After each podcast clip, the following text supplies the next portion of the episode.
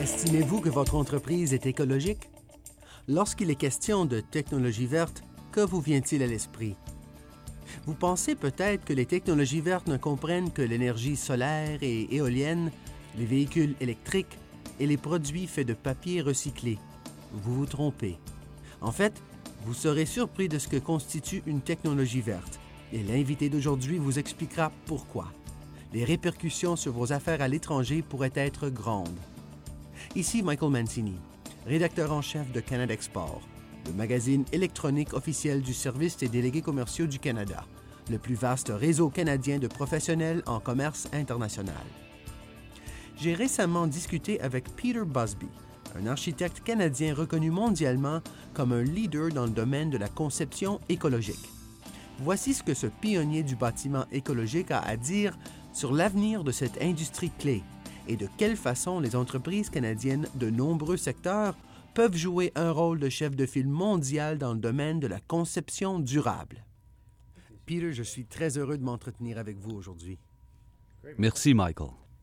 J'aimerais parler du domaine du bâtiment écologique et de la commercialisation des technologies vertes, plus précisément de la façon dont les entreprises canadiennes peuvent, dans ce marché, réclamer leur part dans un secteur qui connaît une croissance fulgurante. Aux États-Unis, par exemple, la valeur de ce secteur devrait atteindre environ 173 milliards de dollars d'ici 2015, alors qu'elle était de 71 milliards de dollars en 2010. Vous avez mentionné dans le passé que l'élément plus important que tout développement technologique au sein de cette industrie est le changement de mentalité des clients, des développeurs, des constructeurs, etc. Nous savons qu'un nombre croissant de ces décideurs reconnaissent la valeur des technologies vertes. Vous êtes l'un de ces décideurs. Comment les entreprises canadiennes peuvent-elles tirer parti de ce que veulent ces décideurs? Eh bien, je dirais tout d'abord que les entreprises au Canada ne peuvent se permettre de ne pas prendre cette décision, étant donné l'étendue et l'ampleur du mouvement de la conception durable. Vous pourriez penser tout d'abord que l'on parle d'énergie solaire, de cellules photovoltaïques ou de parcs éoliens ou de quelque chose du genre. Ce qu'il faut garder à l'esprit est que chaque matériel de construction fabriqué et vendu fait l'objet d'une analyse en ce moment de la part des clients, des échantillonneurs et des docteurs qui cherchent des contaminants dans l'environnement tout comme de la part des architectes et des ingénieurs. Tous ces gens veulent savoir où le matériel a été fabriqué, de quoi il consiste, quelle distance il a parcouru, quelle est son empreinte carbonique, quand il a été fabriqué, comment procède-t-on à son élimination, qu'arrivera-t-il au terrain ou au plan d'eau où il sera acheté? Et quelle est l'empreinte carbonique associée à l'élimination de ce matériel? Cela s'applique à tout le matériel utilisé dans les bâtiments et ce n'est pas pour rien si l'industrie de la construction, la plus grande industrie au monde, connaît actuellement une transformation. Prenons par exemple l'industrie du tapis, l'une des premières industries à avoir adopté ce changement. Aujourd'hui, tous les intervenants de l'industrie du tapis savent que les tapis doivent renfermer peu de composés organiques volatiles. La formule d'école a donc été changée pour que celle-ci ne produise pas d'effluents gazeux. La formule des linons et d'autres fibres a aussi été changée afin qu'ils puissent être recyclés. Ces fibres contiennent désormais du matériel recyclé. On songe aussi à l'endroit où seront disposés les tapis. Il existe maintenant des entreprises qui louent des tapis pendant une période de 10 ans. Au lieu de les vendre aux consommateurs, elles leur louent afin que ces derniers puissent les retourner à l'entreprise. Voilà un exemple. Les teintures et les pigments utilisés dans les tapis, vous savez, en quoi consiste-t-il Est-ce un composé qui va me contaminer? Va-t-il contaminer l'air dans l'immeuble? Nous en sommes au premier stade du syndrome de la contamination de l'immeuble en ce qui concerne les finis intérieurs, lesquels font partie de l'industrie du bâtiment écologique. Et c'est l'aspect qui a la plus grande portée sur le plan de la durabilité. Et il aura une incidence sur toutes les entreprises d'exportation œuvrant dans le secteur de l'aménagement du terrain ou de la construction, un segment important de l'économie canadienne. Dans cette optique, selon vous, comment les entreprises canadiennes peuvent-elles s'en tirer à l'international? Quelle place occupons-nous dans le monde des technologies vertes? Eh bien, il faudrait aborder cette question en l'étudiant au niveau du monde entier et aussi au niveau de l'Amérique du Nord. Pour ce qui est du monde entier, les entreprises technologiques européennes sont à l'évidence bien plus avancées que leurs homologues nord-américaines en ce qui touche les éléments de la conception durable. Dans le domaine de la conception de panneaux solaires, à l'heure actuelle, l'Europe, le Japon et la Corée sont à la tête du peloton. On retrouve aussi quelques entreprises canadiennes très futées dans ce domaine qui fabriquent de nouveaux panneaux très intéressants qui sont plus efficaces et qui auront probablement une valeur à l'exportation à court terme. De manière générale, je crois que d'ici cinq ans, la Chine dominera cette industrie. La Chine a décidé que 25% de son énergie proviendra de sources renouvelables. Je crois que les entreprises canadiennes ont un avenir dans les équipements spécialisés, dans la construction de matériel, dans les choses qui seront utilisées en Amérique du Nord et peut-être dans des produits de créneaux. Un bon exemple serait les modes alternatifs de traitement des eaux usées. Encore une fois, il ne s'agit pas des éléments typiques du bâtiment écologique, celui qui est fabriqué en Europe et en Chine. Il s'agit plutôt de produits de créneaux plus localisés, qui sont peut-être plus lourds et plus difficiles à transporter un peu partout dans le monde. Une autre chose que l'on constate dans l'industrie du bâtiment écologique est la suivante. Les propriétaires et les constructeurs se demandent d'où proviennent les matériaux, puisque la distance parcourue fait partie de leur empreinte carbonique. Il y a dix ans, nous achetions tout notre granit du Québec. Il y a cinq ans, tout le granit provenait de la Chine. Mais aujourd'hui, nous avons revu notre façon de voir les choses. L'empreinte carbonique de cette décision était trop importante. Nous nous tournons de nouveau vers le Québec et aussi vers New York et d'autres endroits similaires, ainsi que certains États de la côte ouest qui produisent du granit, en faisant ce constat. En achetant à ces endroits, les coûts sont plus élevés, mais nous disposons d'un produit plus écologique qui n'a pas d'empreinte carbonique. De plus, d'ici cinq ans, nous pourrons connaître l'empreinte carbonique d'un bâtiment durant sa construction, ainsi que l'empreinte carbonique qu'entraînera son exploitation quotidienne. Évidemment, l'industrie du bâtiment au Canada est très importante et les possibilités pour celle-ci sur le plan de la durabilité sont énormes. D'après vous, où les entreprises et les technologies canadiennes seront-elles les mieux placées à l'échelle internationale? Le marché le plus accessible et celui qui changera le plus est celui des États-Unis. Le concept du bâtiment écologique fait partie intégrante des institutions américaines maintenant. Toutes les universités choisissent des pratiques écologiques et c'est la même chose pour les sociétés.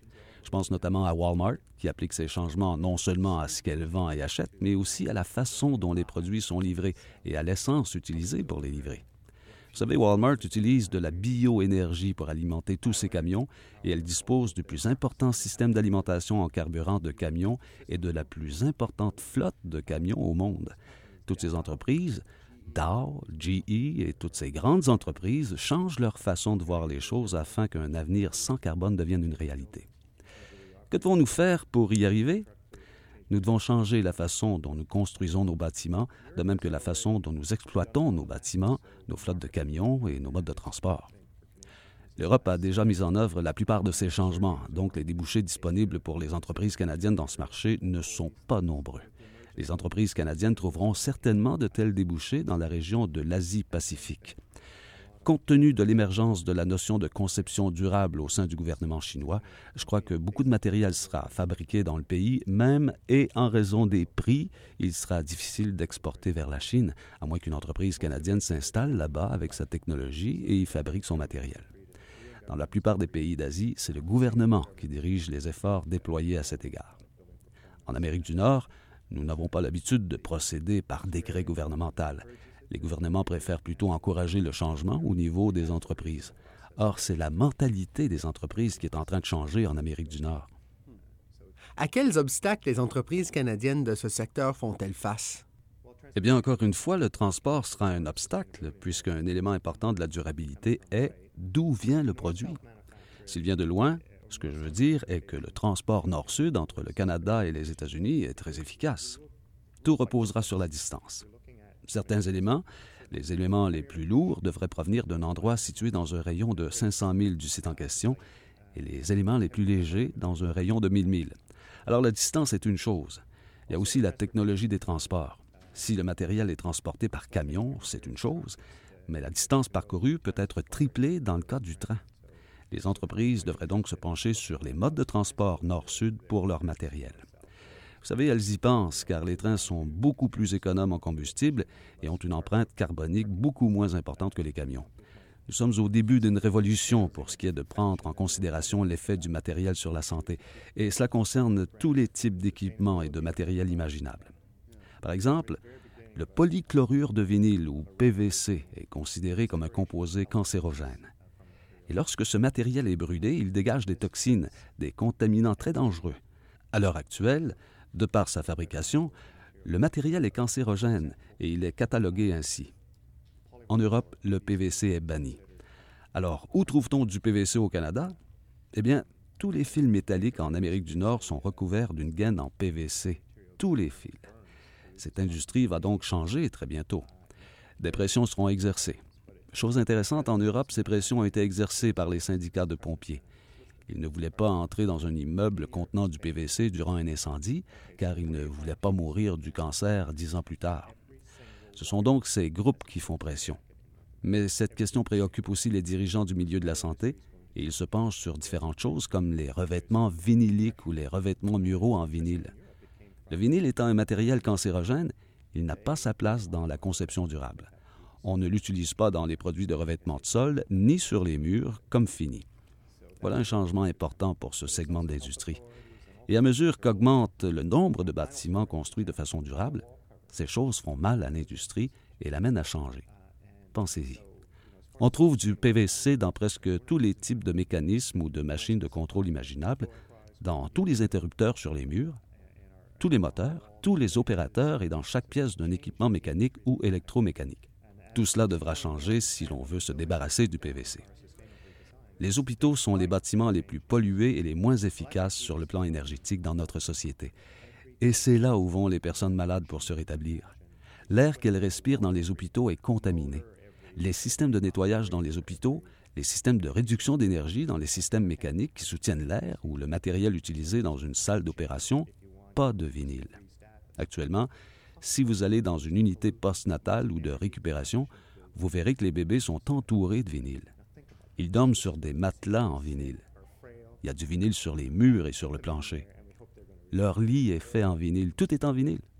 Tous les hôpitaux en Amérique du Nord seront rénovés dans les 15 à 20 prochaines années pour consommer moins d'énergie et être plus sains. Tous les hôpitaux. Il s'agira d'un marché important.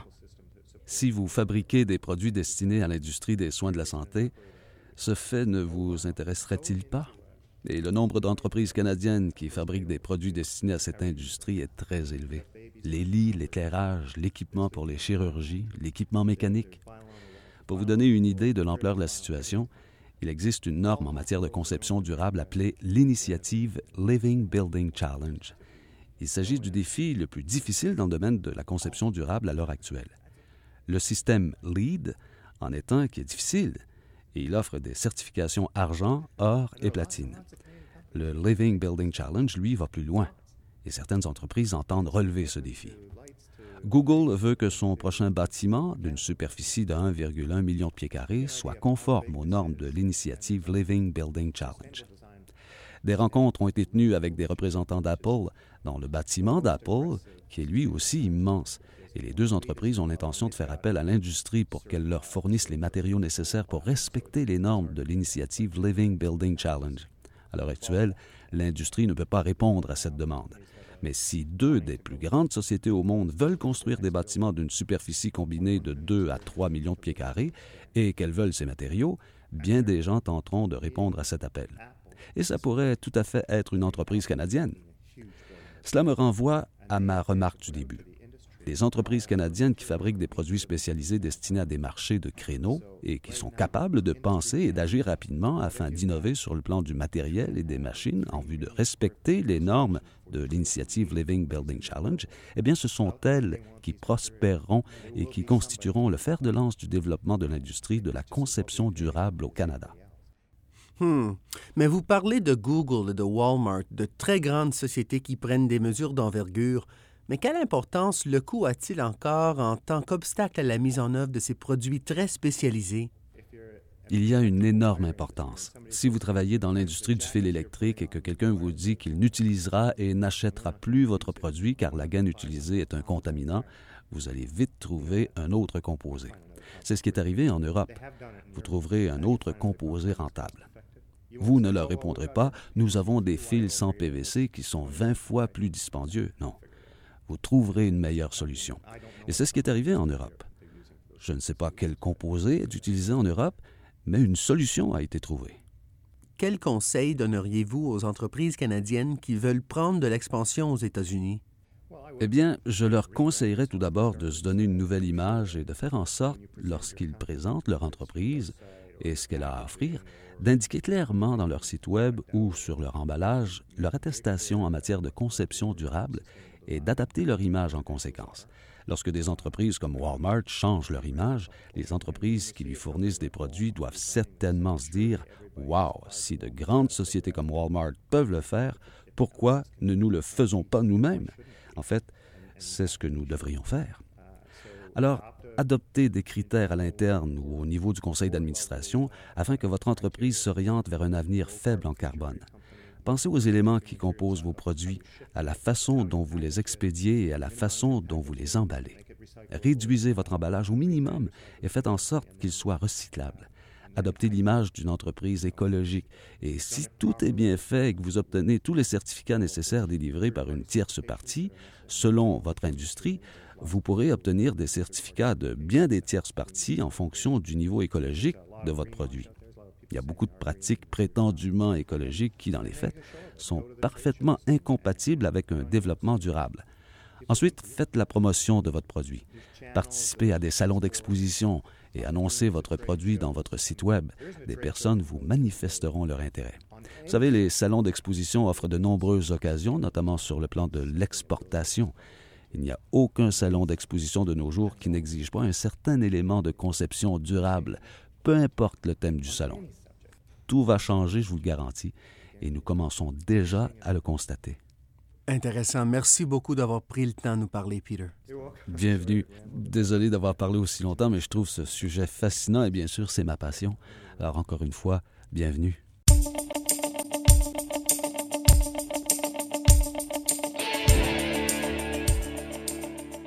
C'est ce qui met fin à ce balado de Canada Export. Pour en savoir plus sur comment trouver des partenaires commerciaux, des collaborateurs ou des clients pour vos technologies vertes, vous pourriez participer à Greenbuild 2011, une des plus importantes conférences et foires commerciales dédiées aux bâtiments écologiques. L'événement aura lieu très bientôt à Toronto, soit du 4 au 7 octobre 2011. Si vous y participez, nous vous croiserons sans doute le Service des délégués commerciaux du Canada et ses partenaires organisent une activité de jumelage personnalisée pour établir des liens entre des entreprises canadiennes et des délégués étrangers dans le cadre de Greenbuild. Vous aurez l'occasion de discuter avec des délégués des États-Unis, de l'Europe, de l'Asie et de l'Australie. Pour plus d'informations sur le rôle du SDC à Greenbuild 2011, communiquez avec le délégué commercial Michael Calvert à michael Calvert, C-A-L-V-E-R-T, à commercial international.gc.ca. Ici Michael Mancini qui vous dit à bientôt.